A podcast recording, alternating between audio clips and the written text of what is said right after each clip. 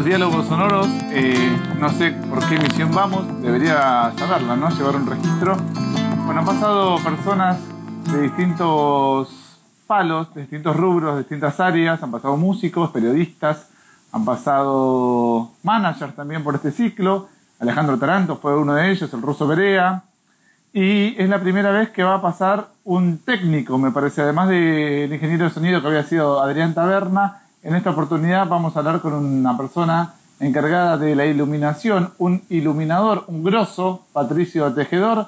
Bueno, todo bien. Bueno, este, el otro día me llamaste por teléfono, ayer hablamos y quedamos en que sos iluminador. ¿Es así? Patricio Tejedor, coma, iluminador. Sí, es así. Bueno, eh, si se puede definir, digo, son varias las ramas que, de, las que me ocupo y las que nos ocupamos como iluminadores, pero podemos resumirlo en eso, en iluminador. O sea, no hay que decir técnico en iluminación, no hay que decir algunas otras palabras como preludio, porque por ejemplo, no, no. sonido, no. No, no hay problema, digo, todo, todo es bienvenido, digo, es muy amplia la, el espectro que el espectro que manejamos, así que desde técnico, diseñador, operador, lo que quieras.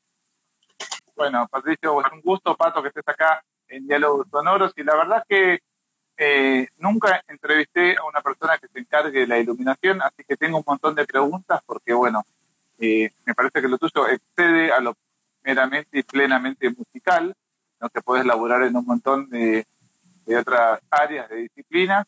Y la primera pregunta que me gustaría saber es, ¿qué se requiere para ser iluminador? Que me digas, no sé, estudiar fotografía, por ejemplo, ¿qué, se requiere? ¿Qué hace falta para ser un iluminador idóneo? Bueno, digo, también se habla un poco ahí de, las ramas de la iluminación, ¿no? Digamos, están los diseñadores de iluminación que tal vez requieren de una sensibilidad particular, de un, de un manejo del lenguaje de iluminación, de una sensibilidad por los colores o por ciertas situaciones que tienen mucha relación con la fotografía, ni hablar, la foto, la fotografía es luz, este, y el manejo de la luz, digo, viene, nada, cuando diseñás bien con esa sensibilidad, después está toda la parte técnica que requiere un conocimiento, obviamente, como, lo dice la palabra técnico, de conocer las herramientas, de saber un poco de electricidad, un poco de montaje, un poco como ir especializándose en, en, esas, en esas herramientas y también manejo de consolas. Eh, no sé, hay, hay, un montón de ramas. La verdad que el área de la iluminación es como muy amplia en un punto, no es solo, eh, no, es una herramienta o no es una profesión acotada. Este, yo creo que lo más importante es la sensibilidad, es dejarse atravesar por, por la luz, en un sentido amplio. Este, y ahí viene un poco, a mí digamos, la particularidad también cuando trabajas en espectáculos musicales es que a mí me gusta mucho la música. Entonces también la relación entre, en mi caso, entre luz y música es, directa. De, de, hecho, yo arranco a hacer esto por la música, por una frustración de, de no poder tocar ningún instrumento y estar rodeado de... ¿Están así? ¿Cómo fue? Contame un poquito. ¿Por qué? ¿Qué, qué, operaste luces en algún hospital, por ejemplo, comenzando los primeros pasos fueron ahí?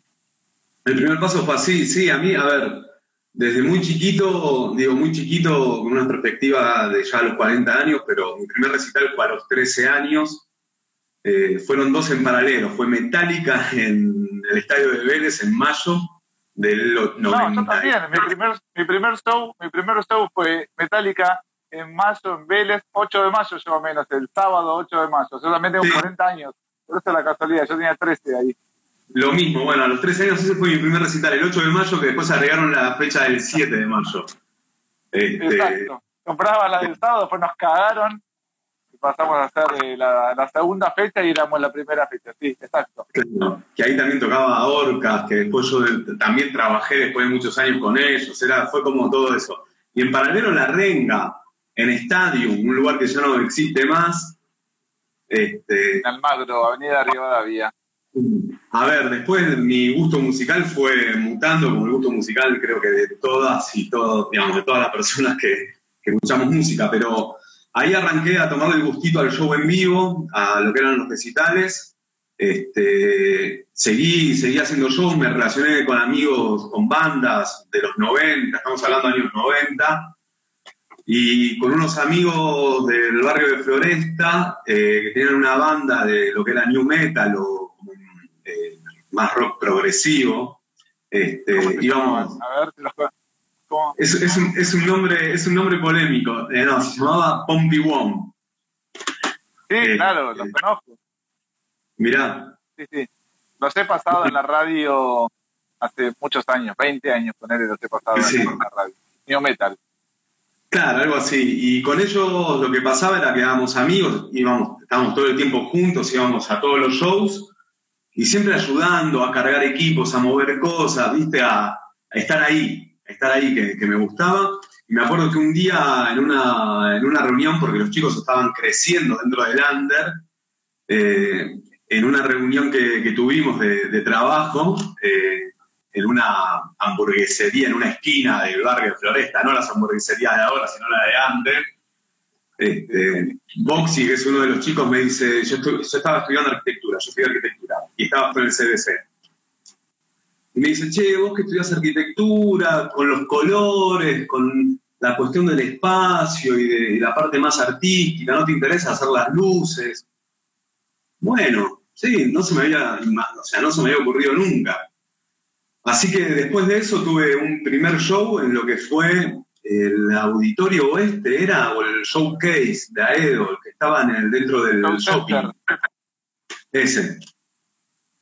En el Show Center. Sí, y me agarró un pánico casi, no te digo escénico, porque estaba del otro lado, pero me acuerdo, me acuerdo que llegué y eran computadoras y luces que se movían y yo que no sabía nada.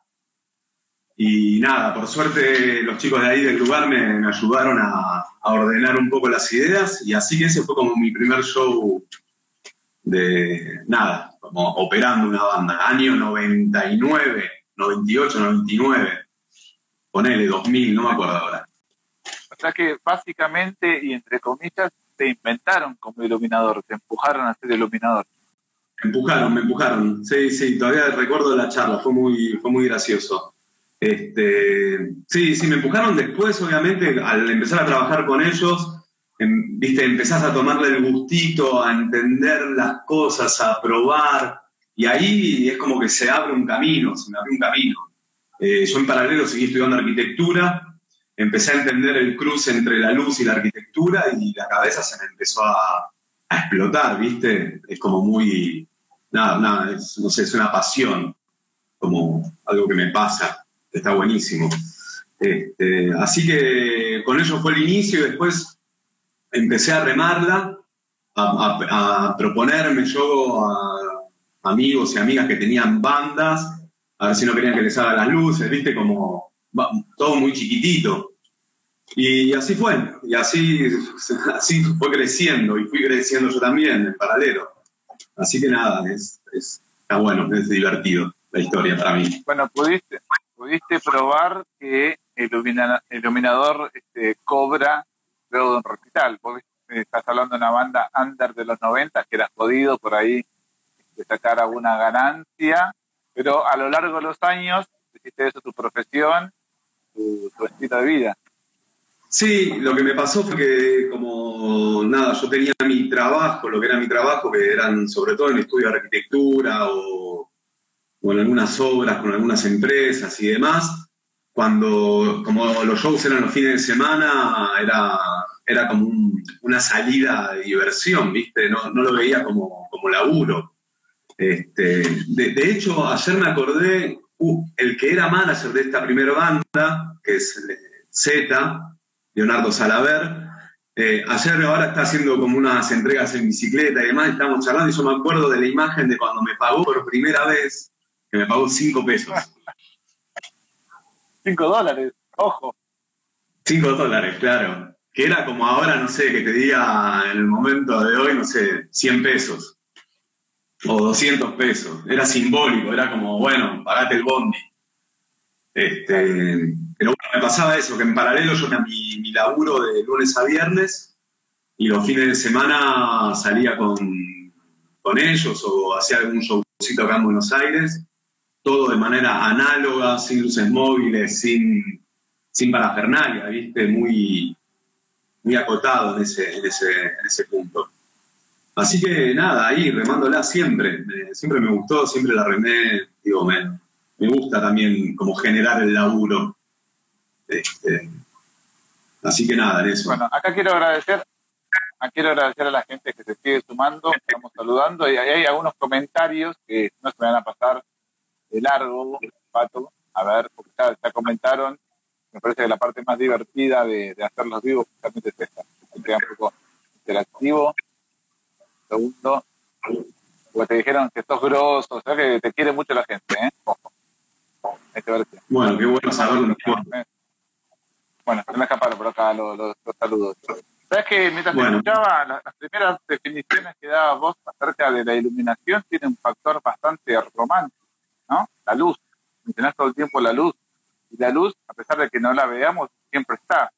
Ves un libro y te hablan de la iluminación o de la luz solar o te imaginas cosas en tu cabeza. O sea, tiene una faceta que es bastante romántica. La cruzaste un poco con el metal, la diste con toda, pero para vos es así, tiene ese tinte así romántico, tiene un halo de, misterio. Sí, no sé si romántico eh, o romántica es la palabra. Eh, a mí sí me genera eso, me genera como una... A ver, lo, voy a decir, pero que quiero que se, se, se interprete de una buena forma. Para mí hay algo erótico en la luz, hay algo a mí que me erotiza desde un sentido muy, muy, muy de adentro no de lo sexual, ¿no? Digo, como se me, se me movilizan un montón de cosas.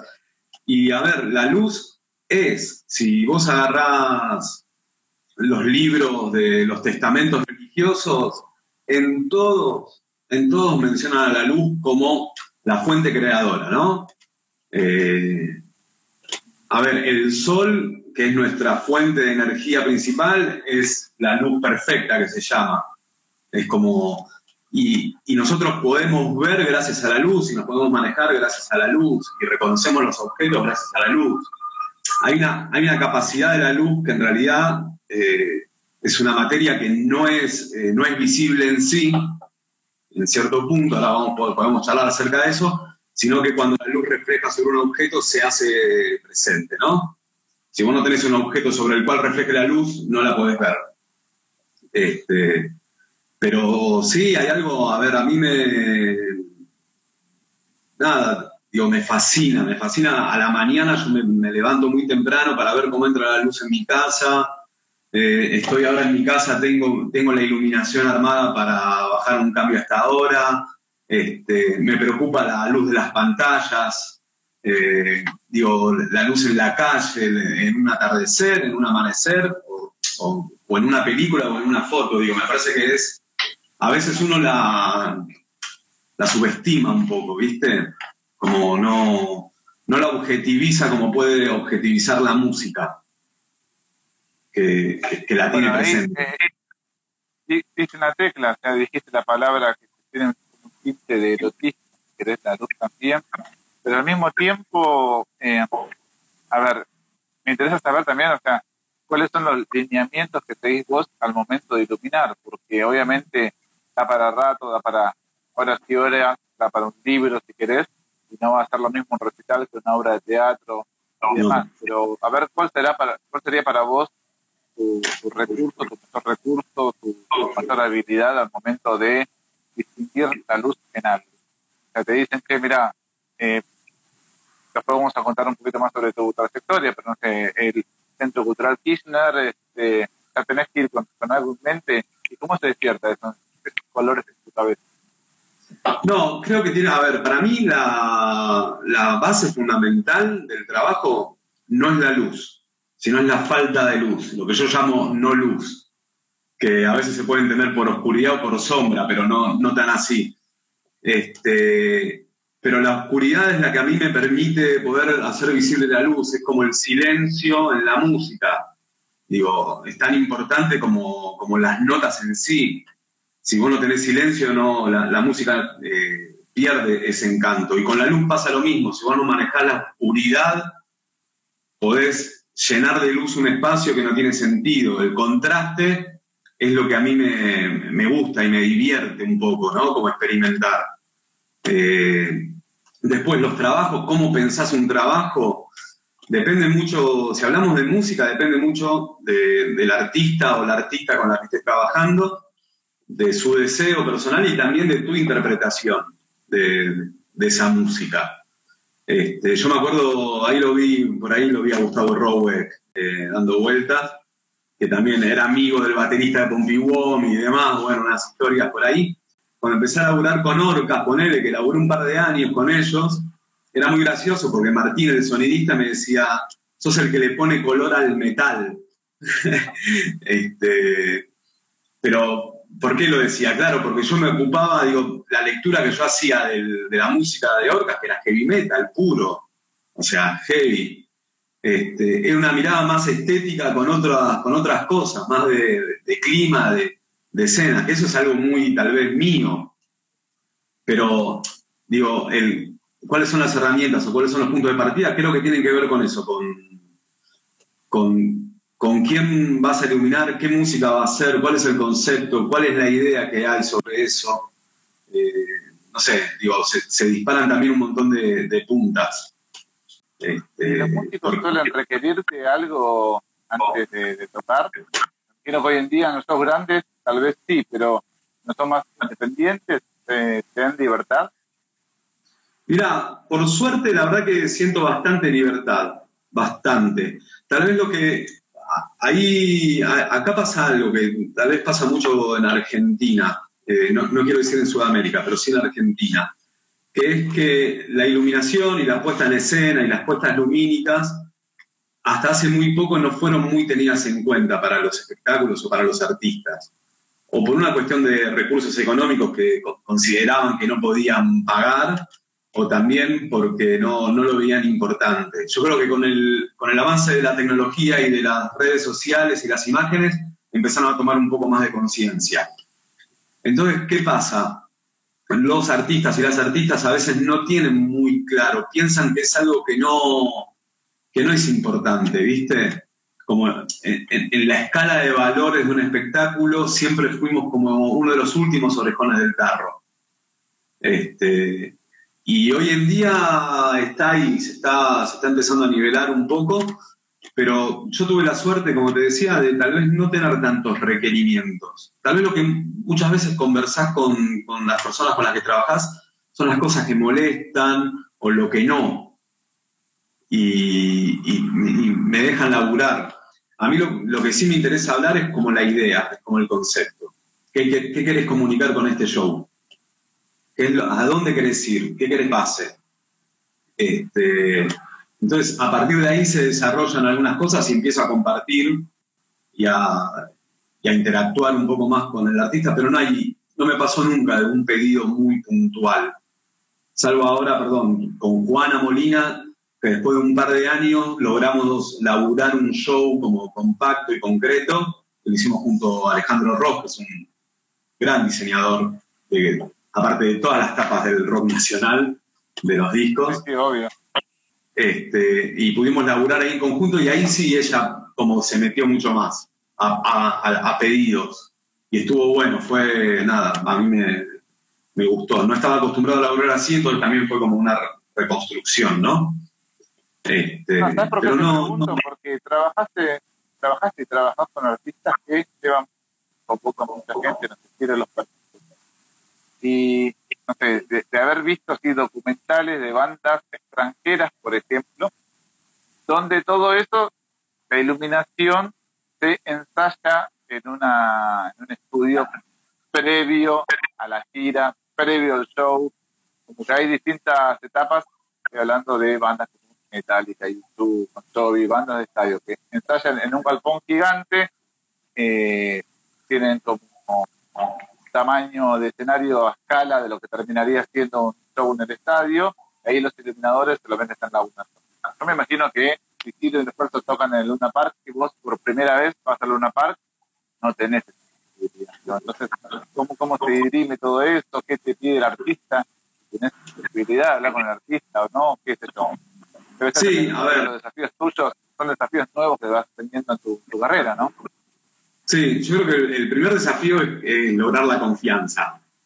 La confianza de que sobre todo esa persona que me contrata confíe en que lo que no va a ver nunca va a estar bueno. Digo, también nuestro laburo está siempre validado por los otros, por las otras personas. Porque el músico tal vez lo ve en un video, nada más no, lo puede experimentar en vivo en la sensación, ¿no? Eso por un lado. Después, lo que también pasa acá en la región, o ahí sí tal vez más en la región, es que no, el nivel de bandas eh, no es el nivel de bandas de, otros países, pero por las giras, por el tipo de, tour o de giras que hacen.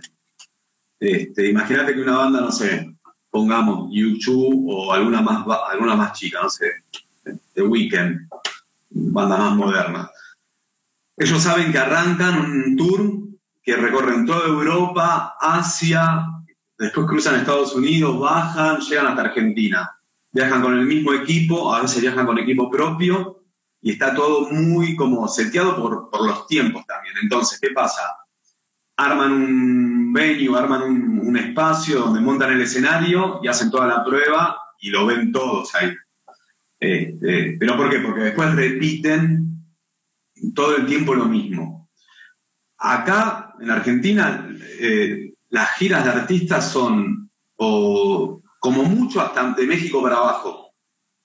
Son muy pocas las bandas que van a otros continentes a presentar un show o una gira. ¿eh? Digo, que pueden ir a tocar, van a tocar, pero como conceptual. Este, entonces lo que, lo que se hace es apelar a las herramientas digitales. Hoy en día yo en mi casa tengo un estudio montado donde tengo un programa que reconstruye de manera 3D los escenarios, lo construís vos, lo diseñás, donde montás las luces tal cuales son, marca, modelo, todo, y yo tengo una consola que conectada a la computadora, al software de la consola, vinculado con el 3D, tengo una simulación casi perfecta de, lo que va a pasar en vivo. Entonces, la interacción con el artista es esa, es yo armo, programo acá en mi casa y después le muestro un video, digo, mira, en, este tema esta es la idea. Y pasa todo. Este, es la forma que tenemos por los recursos con los que tenemos y también por el tipo de, estructuras que manejan las, las bandas. O sea que te pasan el listado de temas con anterioridad, por supuesto. Claro, sí, sí. Bueno, a ver, acá me tenés que quitar de la duda. Yo hace unos años fui a ver a Alice in Chains al Luna Park. Me compré una platea, quería verlo sentadito, platea de Luna Park. ¿Dónde me tocó la platea?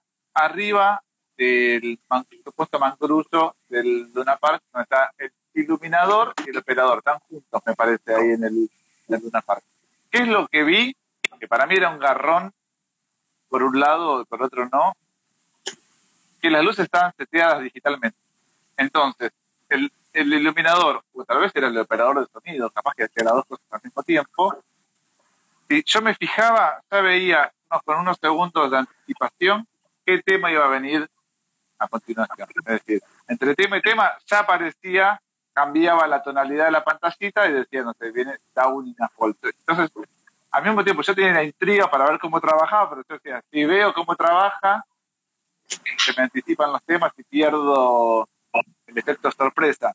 Bueno, laburan así las bandas internacionales, o sea, van con un pendrive, lo enchufan en una consola digital y que las luces se manejan automáticamente. Sí, hay algo así. Digo, acá también laburamos así. ¿eh? Lo que digo es que no, no tenemos el, estadio previamente para, repetir el show en loop y que lo vean todos, pero eso que vos estás comentando es como laburamos muchas veces. Yo programo en mi casa, tema por tema, cada tema puede tener 30, 40 escenas diferentes que pueden estar automatizadas o no. O sea, tal vez las, ejecuto yo cuando necesito, pero vos tenés a veces todo el listado de todos los temas, escena tras escena, una tras de la otra, y lo vas disparando. Yo llego con mi pendrive, tiene que, tenés que respetar la misma planta de luces, lo que se llama planta de luces, que es mismo tipo de material, colgado de la misma manera, a la misma altura. Pero cargas tu escena y corregís antes de, digamos, durante la prueba de sonido, corregís las posiciones que tenés armadas, los colores, haces como una corrección de todo el trabajo que ya tenés hecho en la consola a la realidad que estás viendo ahí. Arranca el tema. Go. Eh, va el estribillo. Go. Pasa lo otro. Go. Es como, esa es una forma. Después tenés otras dos formas. Esa es como la, es como una muy linda forma de laburar, pero porque tenés, vos te tomás el tiempo de programar en tu casa y de laburar el diseño y lo que querés de manera muy detallada. Después tenés la forma anterior a esa que es operar en vivo, que es lo que yo llamo código abierto, ¿viste? Está acá, están estos 10 dedos. Es como poner las manos y...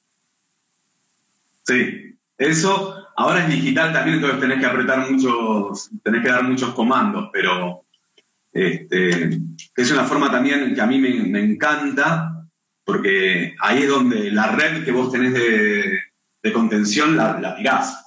Y es como, bueno, vamos, es ahora, ¿viste? Y das un golpe con la luz o, o un movimiento de la luz hacia el público o, no sé, mil cosas que lo vas haciendo en el momento. Y la instancia superadora de todo esto es lo que llamamos, digamos, cuando está completamente sincronizado, que es que los artistas, los músicos tocan bueno, con su sistema de monitoreo, con un clic, con un tempo que le va marcando, y yo esa misma línea de tiempo es la que uso para programar. Entonces, en, en ese clic cambia de color, supongamos. En ese clic se va todo para allá. Entonces, cuando ellos disparan esa pista de audio, a mí se me ejecuta automáticamente la consola. Y yo no hago nada. Entre comillas, ¿eh? No, no, sí, sí, sí. Pero esto, tanto tu laburo como lo que están haciendo los músicos es anti-alcohol. Si estás un poco chupado, si estás un poco fuera de órbita, se va todo el carajo, ¿no? No funciona nada. Es anti se acabó se acabó el sexto de drogas de rock and roll, ya está. Se acabó, se acabó. Igual, Sí, sí, un poco se acabó. Igual se acabó por otros motivos también, ¿eh? cambió mucho la escena. No, Eso es te digo, pero, pero no puedes derrapar nunca, digo, te tomaste un par de birra además y no, Sí, pero aparte yo no soy músico y es lo que me intriga, pero yo creo que si hay algo en, en tu cabeza que te está marcando el tempo, es como que es muy difícil que te pierdas, ¿viste? Va, supongo, supongo. Eh, pero los que laburan con, ese formato, sobre todo son espectáculos que, controlan también pantallas, que controlan efectos, es como un show más, mucho más potente, ¿viste?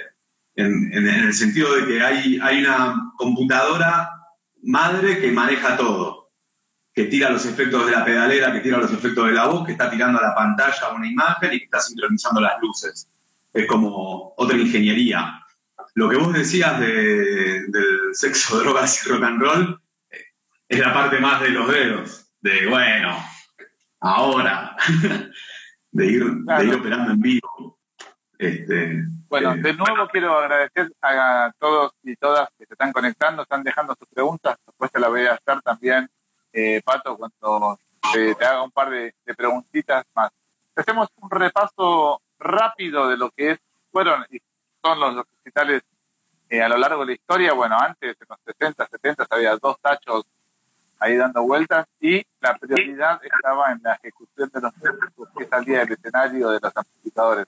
Creo que a medida que fueron pasando los años, se le dio todavía mayor trascendencia a la puesta escénica sobre todo para abaratar costos. ¿no? Hoy una banda no viaja con un telón de fondo, sino que viaja con pantallas digitales, bastante LED, preferentemente.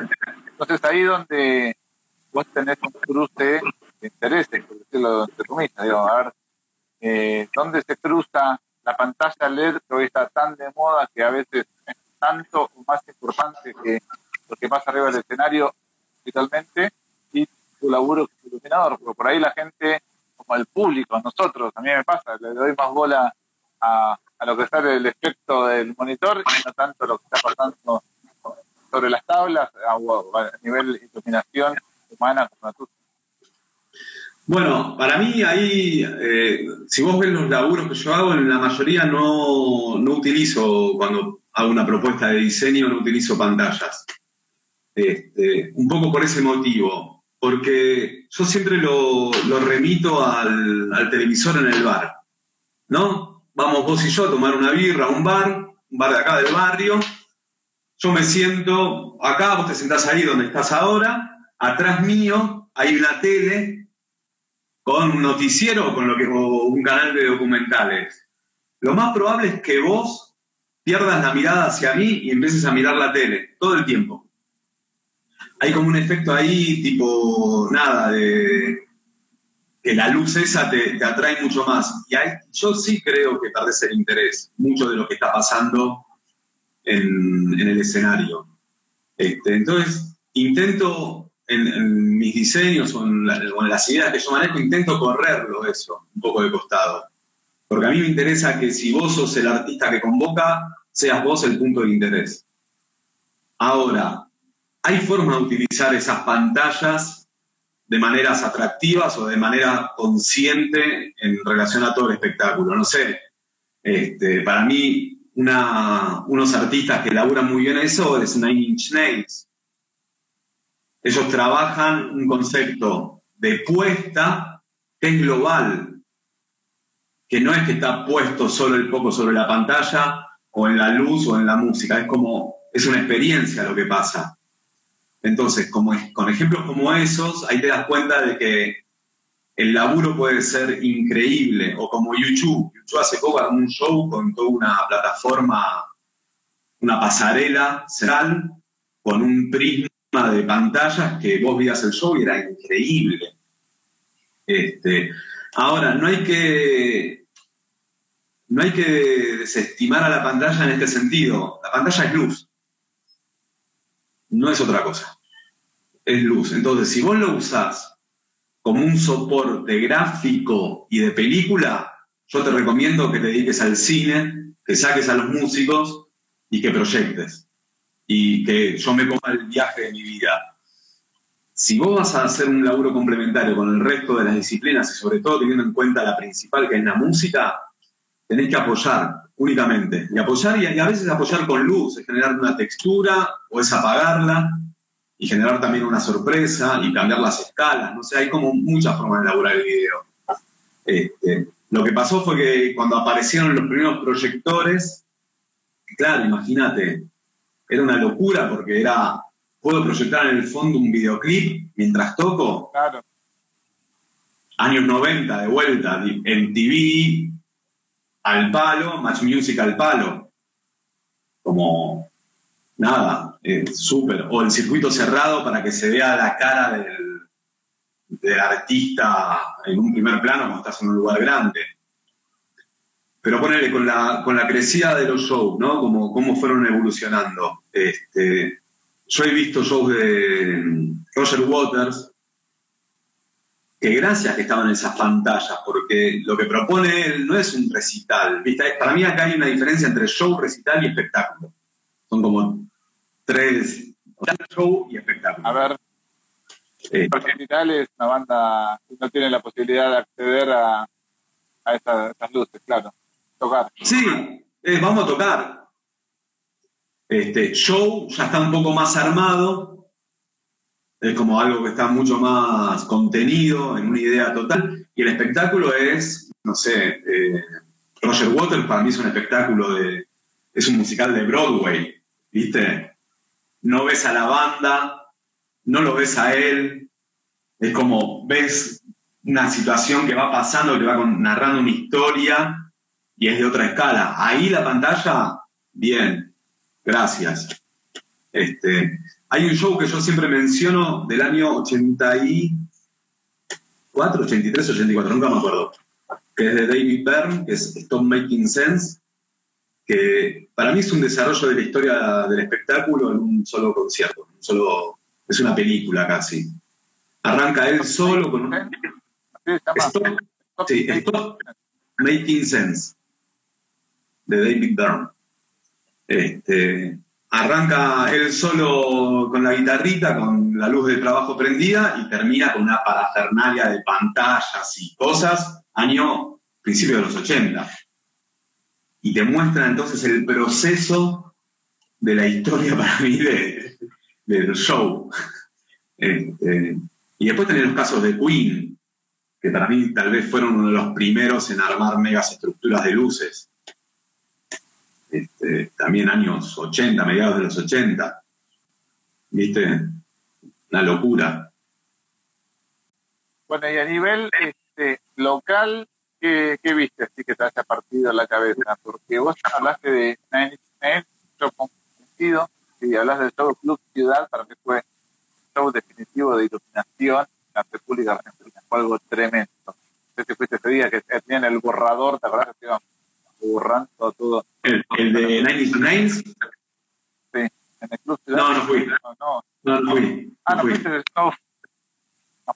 bueno, que después, por este ciclo pasó Adrián Taberna, operador de sonido de Soda, que habían este, compartido pantalla, tanto los Soda como en el, que estamos hablando a nivel premium. Pero bueno, entonces, ¿qué, ¿qué, viste acá a nivel local que no hayas hecho vos, por supuesto que dijiste, uy, la mierda, ya me tengo que autosuperar. Mirá, eh, por suerte vi varias cosas. yo siento que hay un muy buen nivel acá de, espectáculos. Y hay un muy buen nivel de, diseñadores y diseñadoras. Este, que haya visto, no sé, a mí los shows de Babasónicos me parecen que son súper interesantes a nivel estético. Después puedo coincidir o no, viste, ya como más, más adentro de la profesión, pero a nivel estético y visual, Babasónicos propone un espectáculo este, muy definido, muy, nada, muy estético en un punto. Eh, después he visto shows de, no sé, en su momento de Catupecu Machu, que los operaba y los diseñaba Maxi Marrone, que es el diseñador y operador de Fuerza Bruta que también eran shows hermosos, o ves shows divididos a veces también, que son una, hermosura. Este, hoy en día hay como una nueva generación que está metiendo mucho de video, poco de luz, y está muy bueno. Hay un chico que se llama León Greco, eh, el tío, que hace unos laburos súper, pero súper estéticos y súper lindos, que labura con el cuelgue, con Juan Ingaramo, creo, no, con Juan Ingaramo no, con bueno, no me acuerdo, labura con varios artistas de la nueva generación.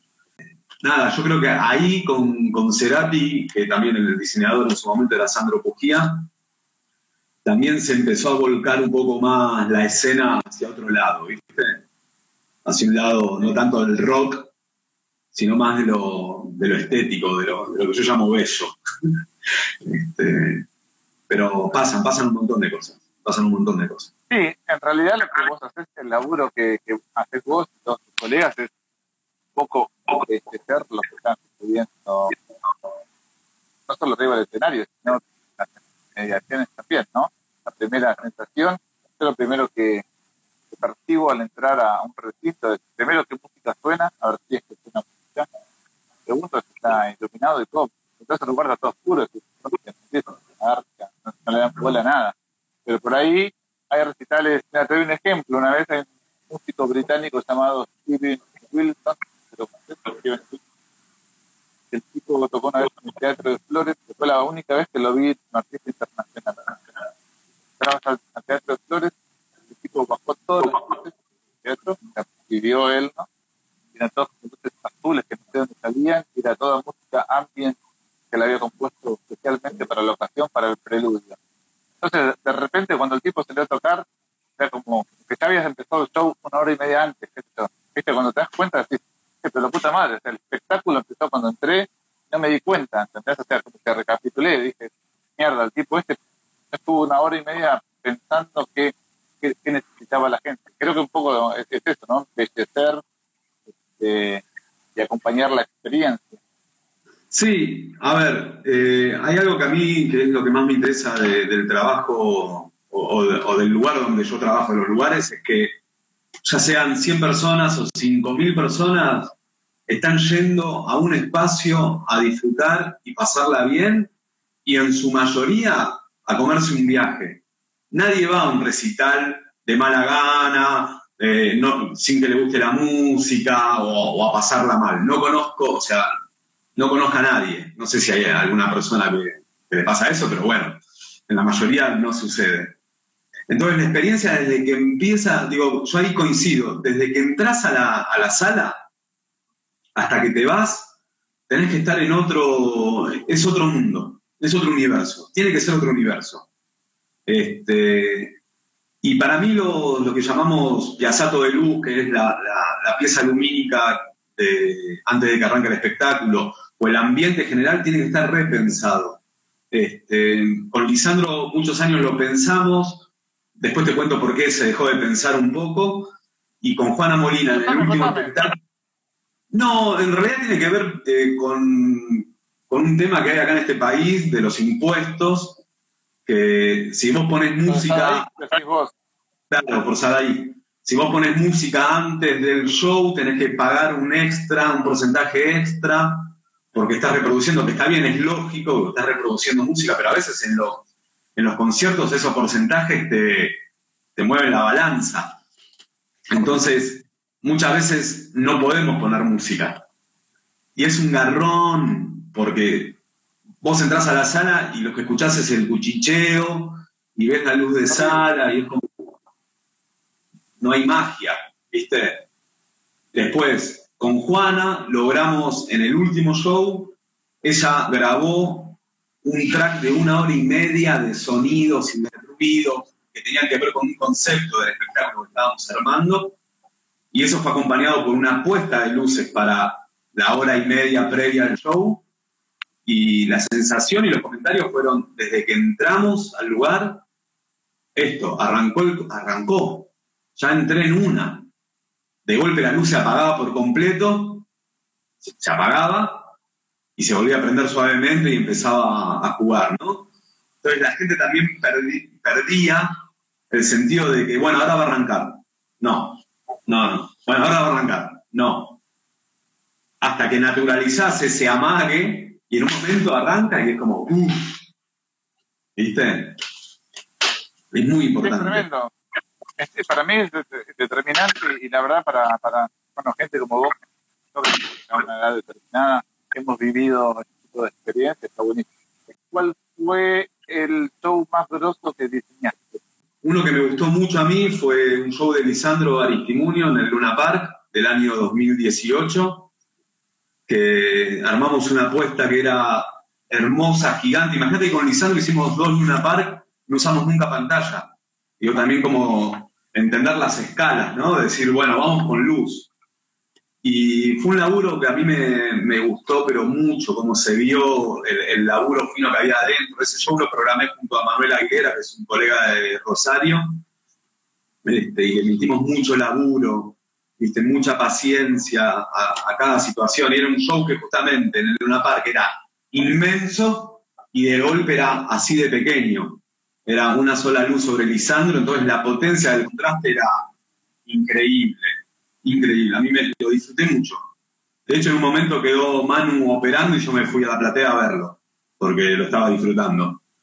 Este, después, el año pasado, a principio del año, hice un show con Ciro y los persas en el Movistar Free Music de Mar del Plata, que era gratis, y eran 135 mil personas. Era como una magnitud de, gente por todos lados que no la podía no la podía entender y se vio, no, se vio súper bien, pero también la anécdota era que yo estaba en el camarín atrás y tenía que ir hasta lo que llamábamos el FO, el Front of House, el mangrullo. Y cuando vemos la hora faltaban dos horas para el show. Y dijimos, bueno, vamos ya. Y llegué 20 minutos antes porque no podía, me tuve que ir hasta, tuve que salir del predio, ir por la calle. ¿Hora 40 tardaste en darte la vuelta? lo juro, pero porque me caiga muerto ahora. De hecho, cuando estoy bajando al mangrullo, me para la policía, me dice, no, no puede bajar más gente. Le digo, mirá, yo soy el operador de luces de Ciro. Este, no, no, pero no puedes bajar. Le mostraba las credenciales el hand y el tipo no me dejaba. En un momento le dije, si no me dejas pasar, no arranca el show. ¿Qué elegí? Como, bueno, bueno, dale. Y llegué, llegué 20 minutos antes. Es una, una demencia para mí eso. Y después hubo show con artistas, yo soy muy fanático de un, y, repito, fanático, de un artista de Brasil que se llama Lenine, Lenini, este, que siempre soñé con hacer un show con él, siempre, ¿eh? es como era una cosa que a mí me pasaba. Y tuve la oportunidad dos años seguidos de hacer dos shows y de acompañarlo en unos shows acá en Buenos Aires. Y fue, para mí eso fue lo más placentero, lo más placentero del mundo. Como poder cumplir el sueño de querer hacer algo y poder hacerlo y que encima esté bueno y que conectes con el artista y charlar y desayunar y, viste, nada, hay algo ahí que, me encantó. Este, así que eso sería... Aire, ¿viste? Las cosas están o no están. Cuando están, qué momento. ¿Qué te tiro? Eh, Lisandro Distimunio y ahora Lila Downs. Lenine y Lila. A ver, con Lila lo que me pasa a mí es que le tengo un amor tan grande a, ella y a, todo el staff y a Paola, que es parte del staff, que pasa por otro lado, pasa por una... una es, muy bello trabajar con un equipo de gente así, y no sé si vos la conocés a Lila Downs o escuchaste la música, es una referente de la música popular mexicana, este, moderna, mezclada con nuevas, con, nuevas, con nuevas músicas, como muy ligada también a, batallas culturales y derechos humanos. Y es una, es una cosa que yo siempre cuando hablo de Lila, lo que me pasa es esta cosa de, ¿viste la imagen de, los santos o las santas? Que ese halo de luz que sale desde atrás que brilla. Bueno, eso es Lila, con su vestuario, con su música. Y los shows son hermosos. Pero lo más importante que a mí me pasa siempre con Lila, que de hecho hace poco hablé mucho con Paola y hablé con ella, con Lila, es que tiene un amor y es una, digamos, hay un grado de humanidad las personas que trasciende todo y que hace que todo sea más lindo, más, más alegre, que te comprometas más con el laburo y que lo disfrutes. Digo, yo vuelvo al principio, eh, hago esto porque me gusta. Entonces, en el momento que arranco un espectáculo, soy el espectador número uno. No estoy trabajando. O sea, estoy en un lugar privilegiado no solo por estar haciendo lo que hago, sino porque lo veo bien y lo escucho bien. O sea, es el punto de referencia mejor en un espectáculo. Lo que hiciste vos en, en el Luna con Alice in Chains era, ¿no? Con... Sí, sí, sí, con Alice in Chains, sentarme arriba del operador. Lo vas a ver bien y lo vas a escuchar bien, porque uno labura desde, digamos, yo laburo desde mi punto de vista. Antes de despedir, te iba a contar que volvemos a lo que hablamos, hablamos eh, una hora atrás acerca de nuestro primer show y mío, Metallica, el 8 de mayo de 1993 en Vélez. Teníamos 13 años, los dos, estábamos, no sé qué lugar fuiste, yo fui al campo. Campo, mi papá, bueno, en un momento hubo un fuego terrible, con mi viejo me fui a este mangrullo y de repente baja una persona de mangrullo con, bueno, bajan dos personas, uno era norteamericano, laburaba con Metallica y otro era intérprete el norteamericano que se bajó era el operador de luces de Metallica, que le dijo, me dijo a mí y a mi papá, dijo, este chico no puede estar acá en el campo, así que te invito a subir a Mangrullo. Y es ahí donde vi todo el show de Metallica. Obviamente le quisieron echar, el tipo bajaba todo el tiempo, se presentó JD, no me acuerdo, no, me voy a olvidar nunca más el nombre, JD, operador de luces de Metallica. Así que mira qué, qué, qué conexión que después volver con vos. Bueno, ahí vi todo el laburo de Metallica como laburaba, o sea que volviendo a lo que dijiste recién, este lugar soñado estar en Mangrullo, bueno, yo estuve una sola vez en el show de Metallica, es un show prácticamente perfecto porque casi no laburan, no sé, dos, tres botoncitos, claro. Pero qué bueno que vos no, no pierdas todavía esa esencia de fan que tenías tras No, no, no, me, me, genera mucho placer, me genera mucho placer. De hecho, me pasa algo bastante particular que no está bueno, que nos pasa a todos y a todas, digo, los que trabajamos en esta en este mundo, que son dos cosas. Primero, yo ya no puedo ver, me cuesta mucho ver un concierto o un espectáculo como público. Mucho. Yo compro dos entradas por año. Las elijo. No sé, Caetano Veloso el año pasado y no me acuerdo cuál más fue la que. Y, hace poco la de Sigur Ross, u otra que no me acuerdo. Pero. Y me tengo que predisponer a ir a ver un, como el espectáculo y sentarme como público. Porque después estás todo el tiempo mirando como un nene en una juguetería, ¿viste? Como, ¡guau! ¿Qué es esto? Este, Aparte, te, te da la gana de correr, déjame a mí. ¿Qué estás haciendo? y el lado positivo de eso es que nos conocemos todos y todas, nos conocemos. Entonces voy a un concierto y si está lleno de gente me voy a la consola. Saludo, saludas a dos, pasás y veo el show fresquito, tranquilo, tomando una birra, como Nada, bueno, son los beneficios.